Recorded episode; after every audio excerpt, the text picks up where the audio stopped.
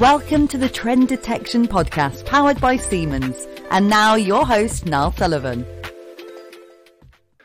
Okay, so um, welcome to this episode of Trend Detection. And we're not quite live still. I know I keep saying this, but we will be live very, very, very soon, um, hopefully by the end of this month. So um, we can look forward to that. Um, but for now, uh, we've got um, our very first guest on the Trend Detection podcast. Sorry, Trend Detection Live, our first ever guest on Trend Detection Live. Chris, and I haven't invited him back until this point. I don't know why. It's nothing. he hasn't upset me in any way. Or I even bought a new camera and everything, uh, and then just wasn't invited back. Exactly. I don't know what was so offensive. Um, I should have should have listened back to the original recording um, just to just to check. But no, really really pleased to have you back, Chris. Um, and well, actually, before we we sort of dive into the topic, we're going to look at uh, but anyway, before we dive into that, I'll let Chris introduce himself. So, Chris. Yeah, no problem. Yeah, so my name is Chris Smith, implementation lead at Siemens Senseye. So, I really look after the best practice for deploying our technology into our customer base and look after our what we know is known as the Senseye Knowledge Platform product, uh, or Omniverse as it used to be known. So, yeah, really looking at embedding the information, the experience that we have within the team into that product so that anyone can, or nearly anyone, can pick up uh, that thing and be able to run a predictive maintenance project on their own. That's the theory, anyway. Um, don't want to do ourselves too much out of a job. Um, but yeah, I spend a lot of my time thinking about okay, how do we make this simpler? How do we make this faster? How do we make this most effective? Absolutely, absolutely, and I mean, change is actually a key theme today because, well, well, I started to say before, um, I wanted to sort of well revisit our original topic, the first topic on Trend Detection Live, which was about um, how to run a predictive maintenance project and avoiding failure. And I know, again, we talked about this briefly before, um, but I think a really good place to start is um, whether there's been a lot of change since I know you've you have reviewed the last um the, the episode that we did together, and whether there's been a change in your, I say, either mindset or opinion on how you know on how things have changed. I guess that's a good place to start. Yeah, I think that that is good, and I think wouldn't necessarily have any additional points, but I think reiterating some of them and how some of that has adjusted uh, would be good. So I think more and more I'm convinced in the previous episode, I mentioned about don't don't make a project too small. So not looking at a, a kind of single asset or a, a few assets, uh, but actually doing a significant proportion of assets so that you actually have something that is impactful on your business and impactful on your day-to-day work. And I think really what we've seen more and more is that the bigger you start, the bigger you go, very and much more quickly. Uh, so I've, I've looked at deployments, particularly in uh, a couple in the US and also over in Australia, where rather than saying, "Oh, we're just going to start on this 100 assets," or you know, or even 150, you know, let's do 500, let's do let's do a thousand, and really, you know, make this a full cultural change with full stake stakeholder buy-in from the top right down to the, the maintenance teams who are going to be involved. And actually, those, you know, it's quite daunting from from a delivery perspective. So because you certainly have to think about well, what we used to do for 50, 100 assets, you're suddenly having to do for much larger number. And as I mentioned before, looking how to do it faster and easier. That that really drives that process. But what we've actually found is that the, the amount of success you get, which is probably not unsurprising, but the amount of success you achieve just increases just exponentially. Um, you know, your, your chance of finding failures goes up dramatically and now the people who are using it are much more like, well, actually, this is this is my line. I have um, the technology across the entire line, um, and so this is going to impact my day to day, not just in a little silo on that bit of equipment that we we hope will fail or hope we avoid the failure. In you know now it's actually well we're looking to make sure this whole line keeps going. So I think that's the that's the first one.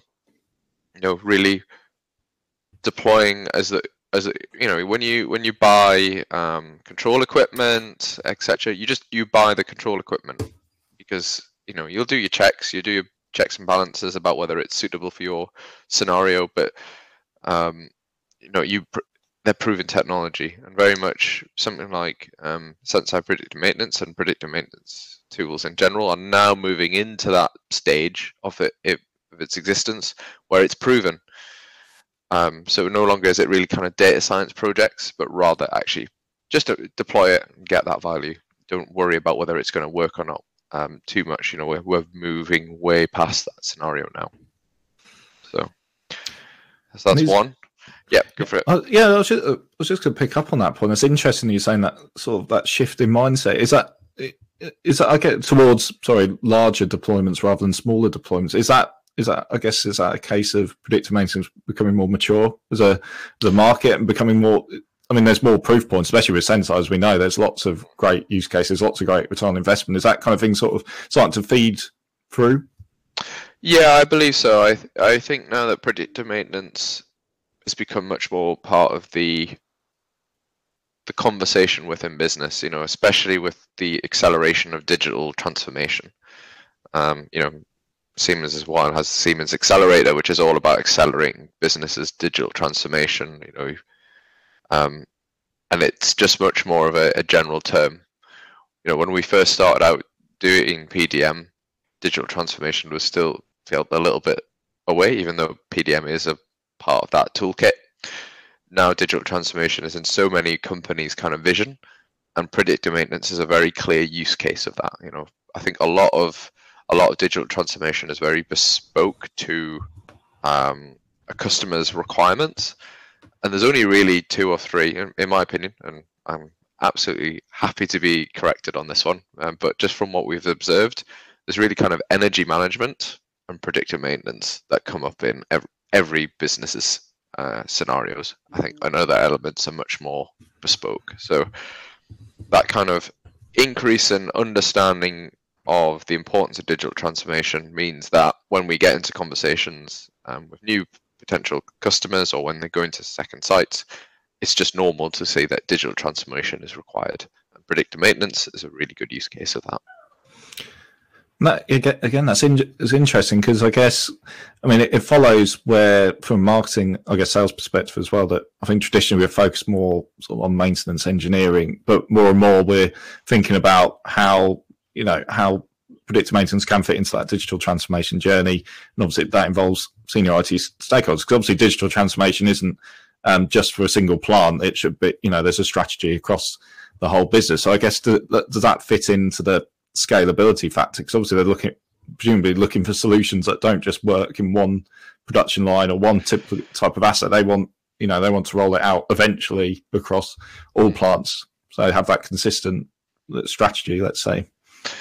Yeah, definitely. And I think particularly for industries that have a large number of plants um, with potentially smaller number of assets, it's super important that you have a, a standard approach to these things because you're if you've got large sites across the world but you've only got a small number of them the chance of you having the right expertise to to do digital transformation and to understand what predictive maintenance is required is going to be higher, or at least you can you can afford to hire some hire the right team in each individual environment.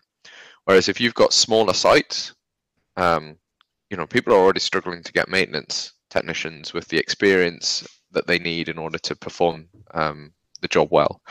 So then add in into the mix people who have an understanding of IT, OT, um, and they need you're not going to employ that in every single site.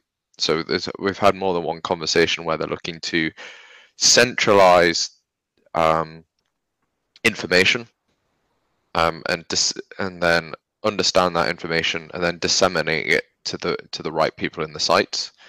So you, in the predictive maintenance scenario, that is effectively taking data from machines at each plant, and often you have the similar ones as well. So you've got an added benefit you can compare against plants. I'll come to that in a second. Bringing that to a central location, um, having the experts determine what is important and what is not important in tandem with the individual sites, because you know the people on the ground are still going to know the, their equipment best.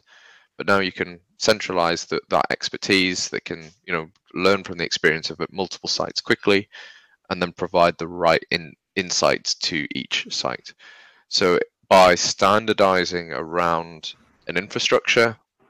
Um, if you can, if you're if you're a completely greenfield site, you're in a, an excellent position in that regard because you can just effectively um, say, okay, this is what we're going to do in each scenario, and and connect as you were.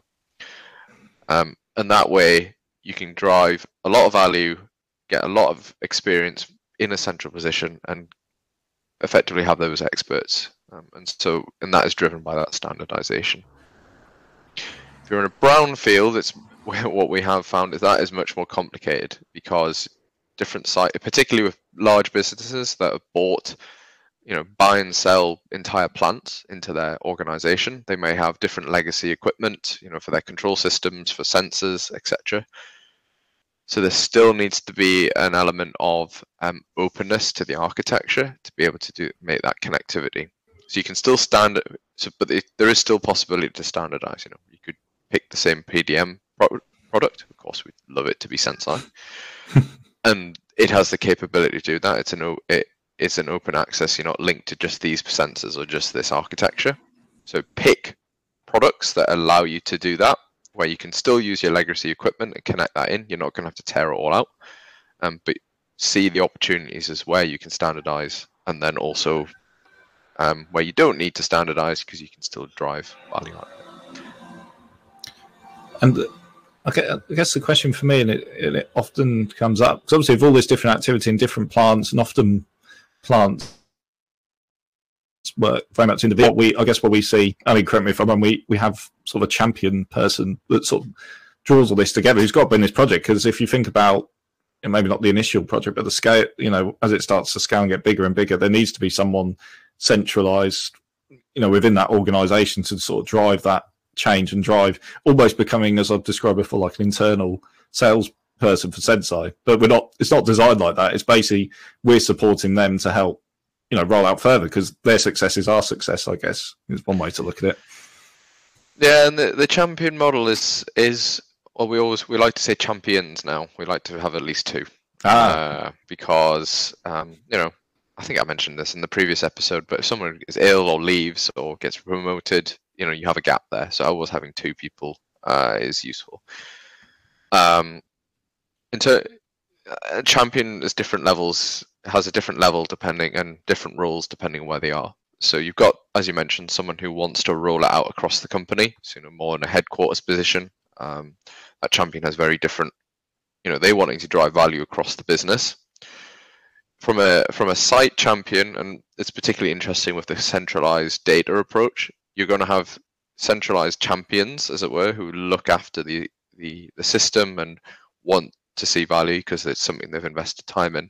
But there's still going to be a requirement for someone who uh, champions that at each of those sites as well. So maybe you remove the requirement for them to understand data and the insight, uh, the insights directly, but you still need someone who is on the other side of the phone or an email, who is saying, okay, yeah, we they're saying that we potentially got a problem on this asset let's start that workflow about making sure we can find out what was the issue and repair it in case.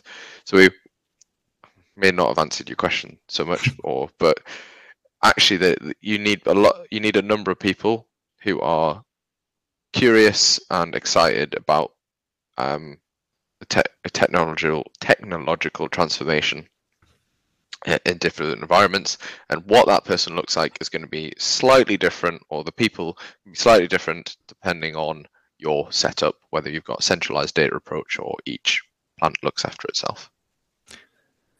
Just from a purely delivery perspective how do you sort of inter- interact with these individuals on a daily weekly monthly basis as well? Um, so i think initially it's a well they're going to be very we want to have those people involved in the project as early as possible. You know, there's sometimes a temptation to get the IT right, get the OT right, and then bring in the people later who are going to be using the application. You need those people right at the start, or at least as close to the start as possible. You know, not necessarily in every single conversation. You know, you don't want to bore them with the security questions, although some people find security really interesting. So um, yeah. I don't personally, but that's fine. You know, we're all different. can't knock it. um, you can't. Well, it's important. Very, very important. Exactly. Um, but in terms of when we're looking at what assets you're going to look at, um, what data is going to be important, how are you going to use this in your um, daily operations, where does the data need to end up to be valuable? That person needs to be there. Um, there's no there's no point doing that entire step without the people who are going to use the application and champion it from a day-to-day perspective because otherwise if you're involved in something you feel an ownership. If you're just forced to use something then you, you know you're going to be aggrieved.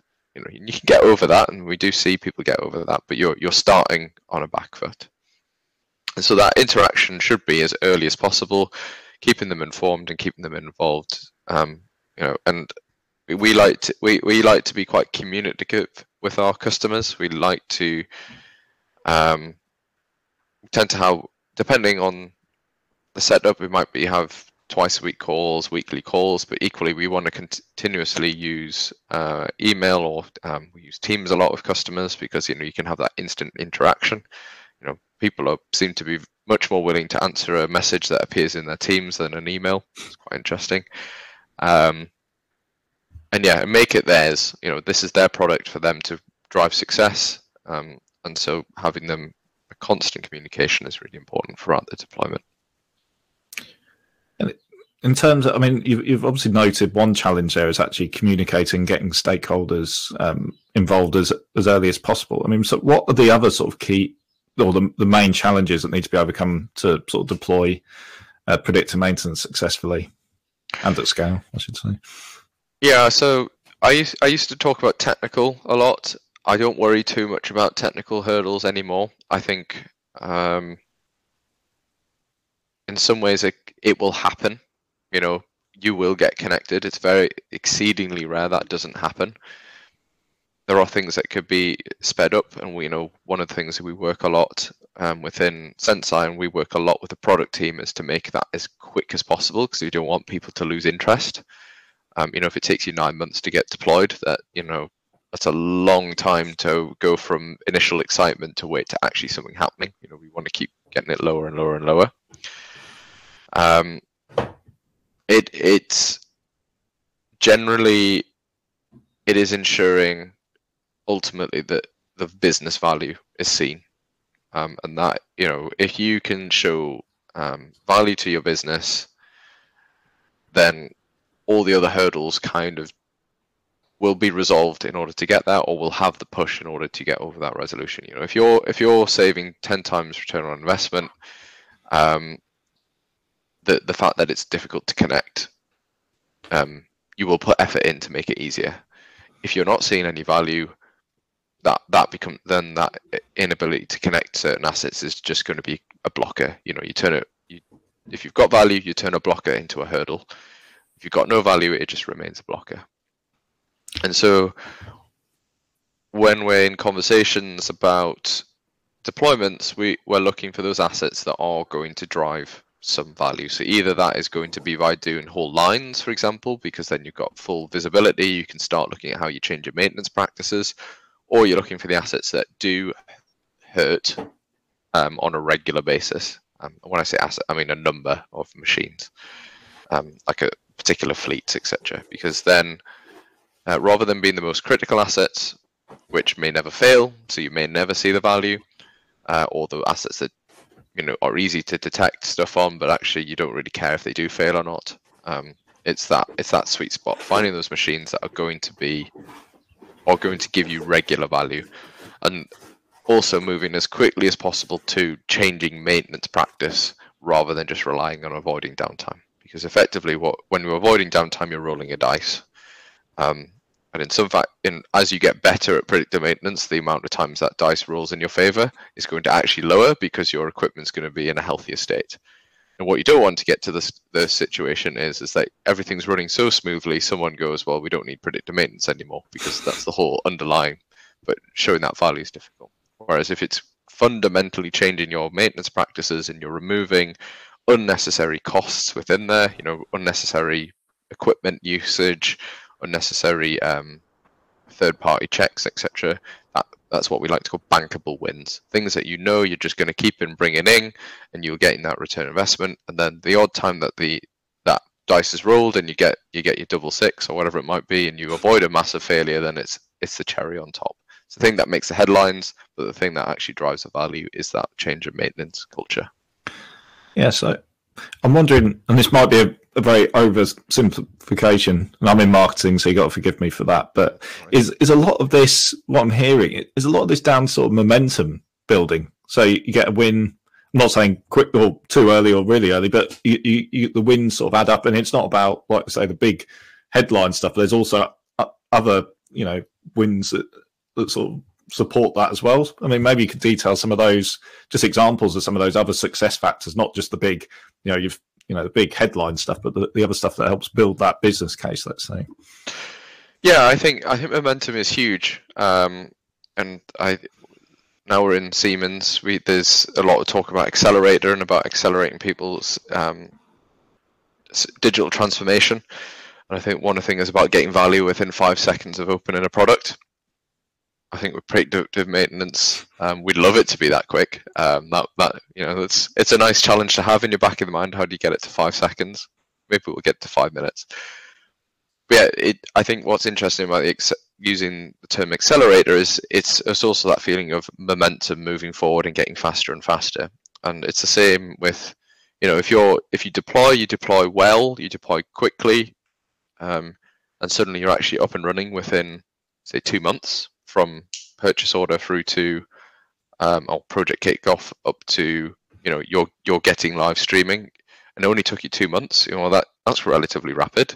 You know if you compare that to putting in a new line or um, what it might have taken to used to take um, you know and personally i want to get that down even faster. I want it to be a month. Um,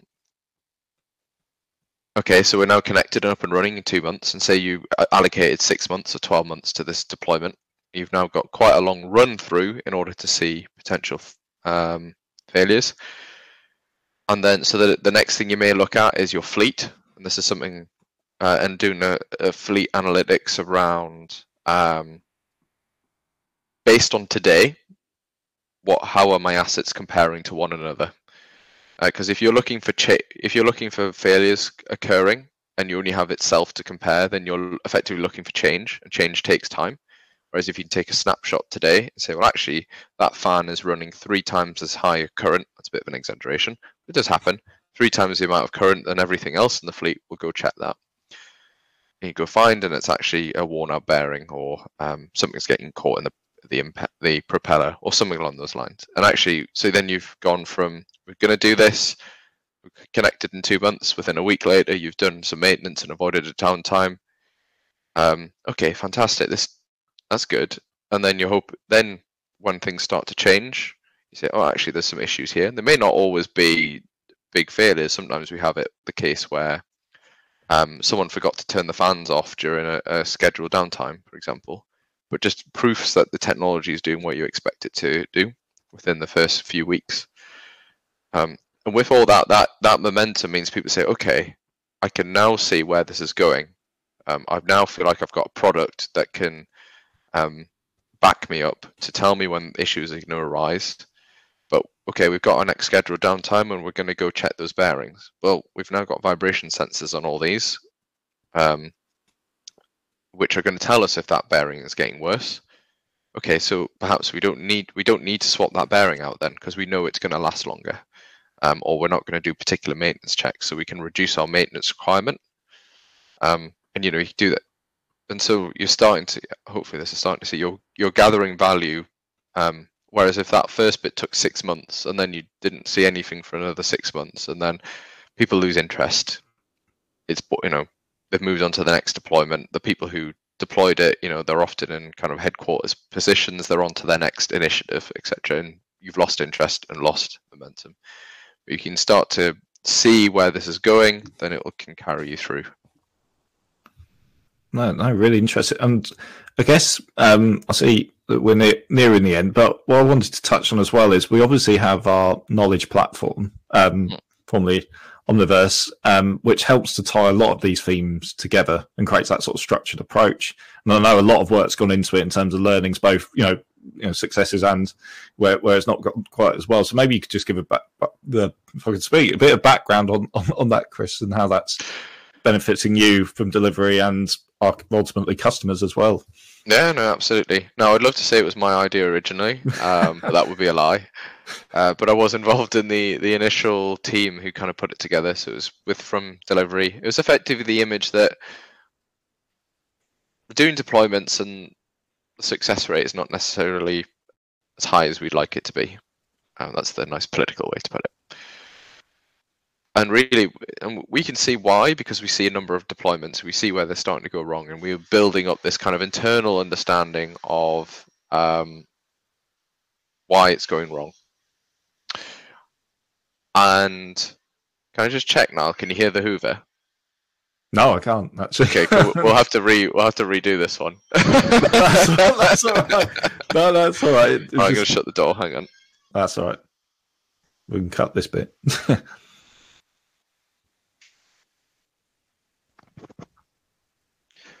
right, I'm back. I don't want to ask that question again. Yeah. So, so Senseye Knowledge Platform. yeah. Yeah. So what I would love to say it was my own my own idea. Um, but I was part of the original team that kind of put Om- uh, Senseye Knowledge Platform together. If I keep referring to it Omniverse, I do apologise. That was its old name. Um, That's okay. It's ingrained in your head. It's ingrained. it's it, it's in my DNA now. Exactly. But the idea was we've seen all these projects that were um, not going anywhere or even were stopping because of lack of um, engagement, lack of value, lack of um, just general yeah effectively lack of value drive or fundamentally uh, or uh, lack of engagement from higher stakeholders. And the sorry now my son's just come in that's all right we will get what's up bud that's all right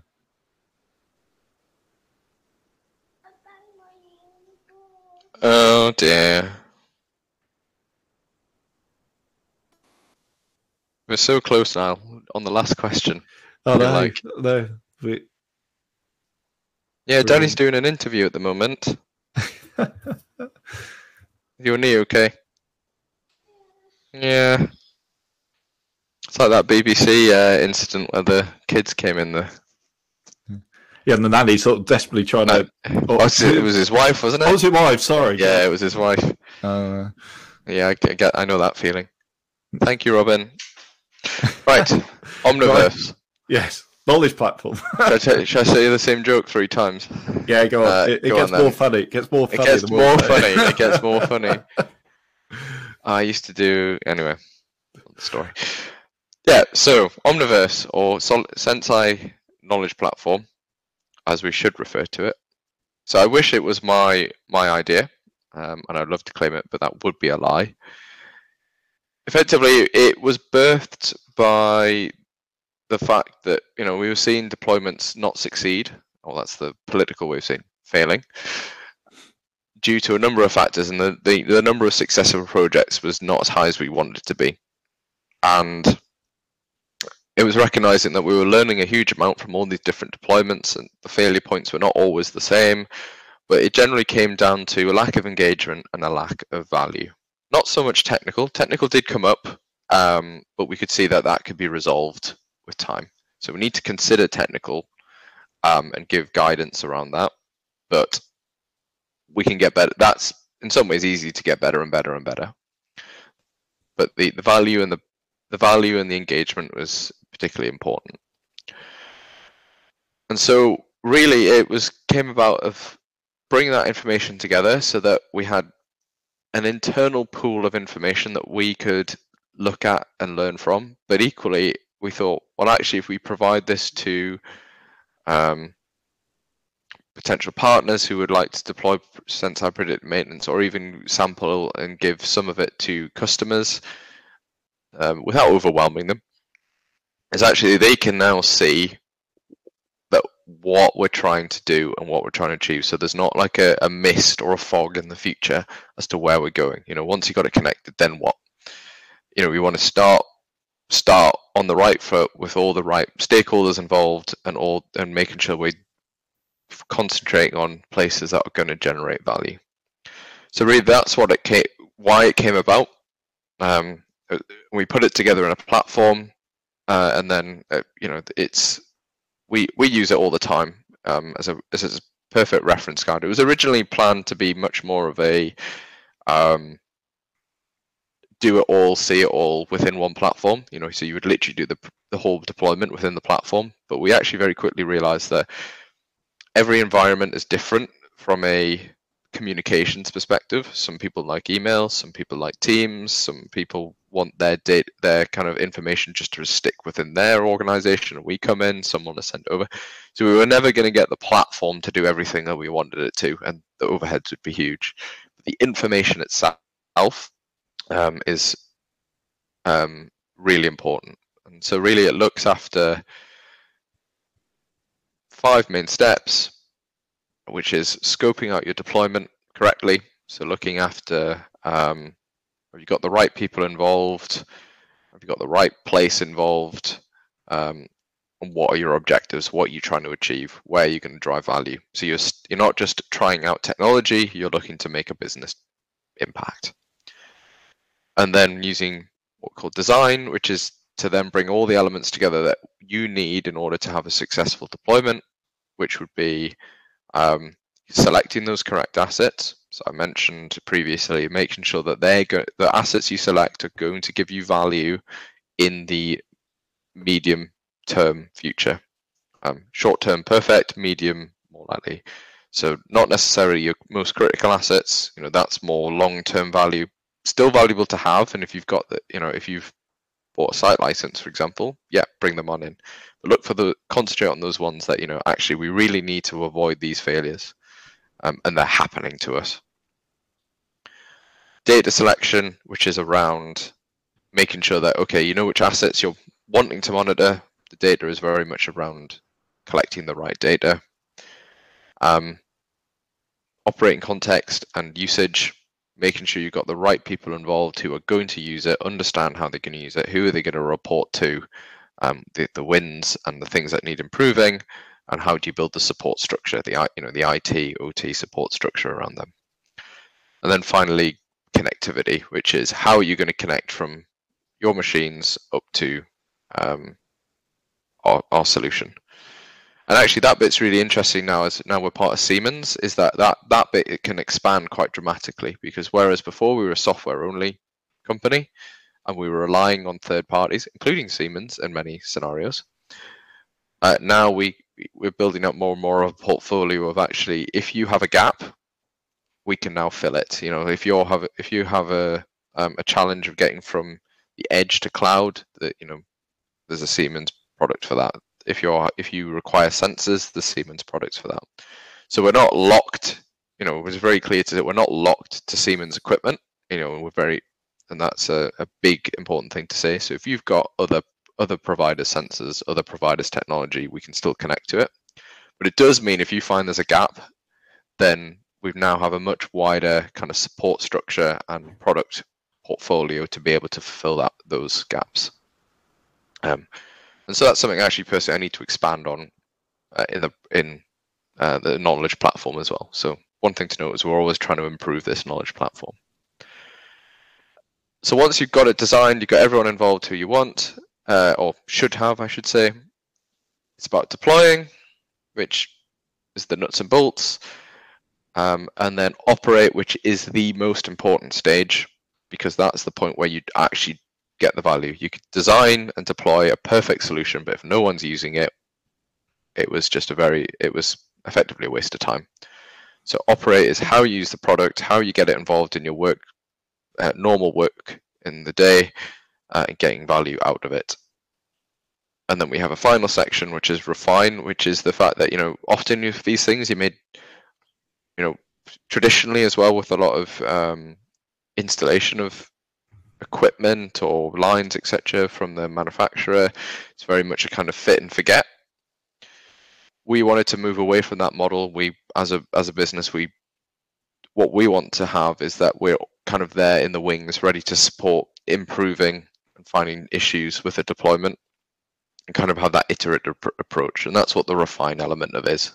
Refine is very much around looking at looking back at your deployment and looking forward to where you want to go to see what gaps are we missing, what needs to improving, and where to next. You know, what plant, what line, who who need, who needs to be communicated with, etc. And so that you you can see a full journey through to getting your value and then starting to drive even more value in the future. And a, a lot of these stages, I guess, well, like you said, they're delivered. I guess that's the great thing. They're delivered in the way that the customer wants them delivered. You know, is it email communication? Is it regular meetings? It could be a mix of all, all everything yeah. as well. I guess as well. So it's it, we say a step by step approach, but the the approach obviously has to account for different customers, different industries, different technologies involved, different connectivity options, etc.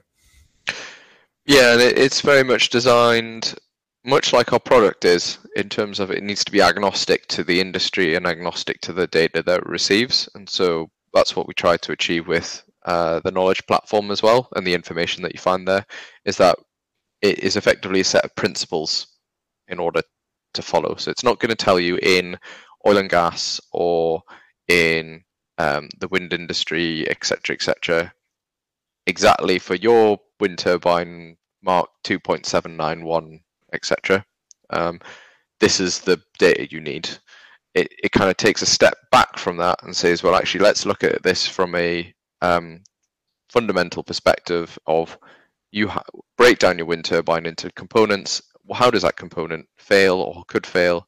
Okay, therefore this kind of data, and that way you're not you're not stuck if you then want to move it to you know let's say you had a wind a wind turbine fleet and then suddenly you want to put it on your hydroelectric dam. You know you can still use the same approach um, and you're not siloed and that means you can still you know you can also get a, spread that expertise across different assets. You have your you still need your subject matter experts the people who really know those assets but you're going to need that anyway. So let's let's get the approach right um, and that way you can scale it much faster. Absolutely. Absolutely. So I think we're we're coming towards the end. Um, I think again, we've covered quite a lot. I, I printed out our questions from before I mentioned this before, but I think I've probably asked about one of them, but I don't think it was required. I think we had a really good um, oh, deep good. dive. Yeah, exactly. I think we covered quite a lot. So I'll invite you again in about, well, a year's time, I guess is is That's the average. Pattern, yeah, is the average. No, no, it's been really interesting, Chris, and thank you um, for taking the time out. Um, and thank you everyone for listening. We'll be back on the next episode very soon. Thank you very much. Yeah, thank you all. Please like and subscribe on all major podcast channels and find out more about Senseye predictive maintenance at Siemens.com.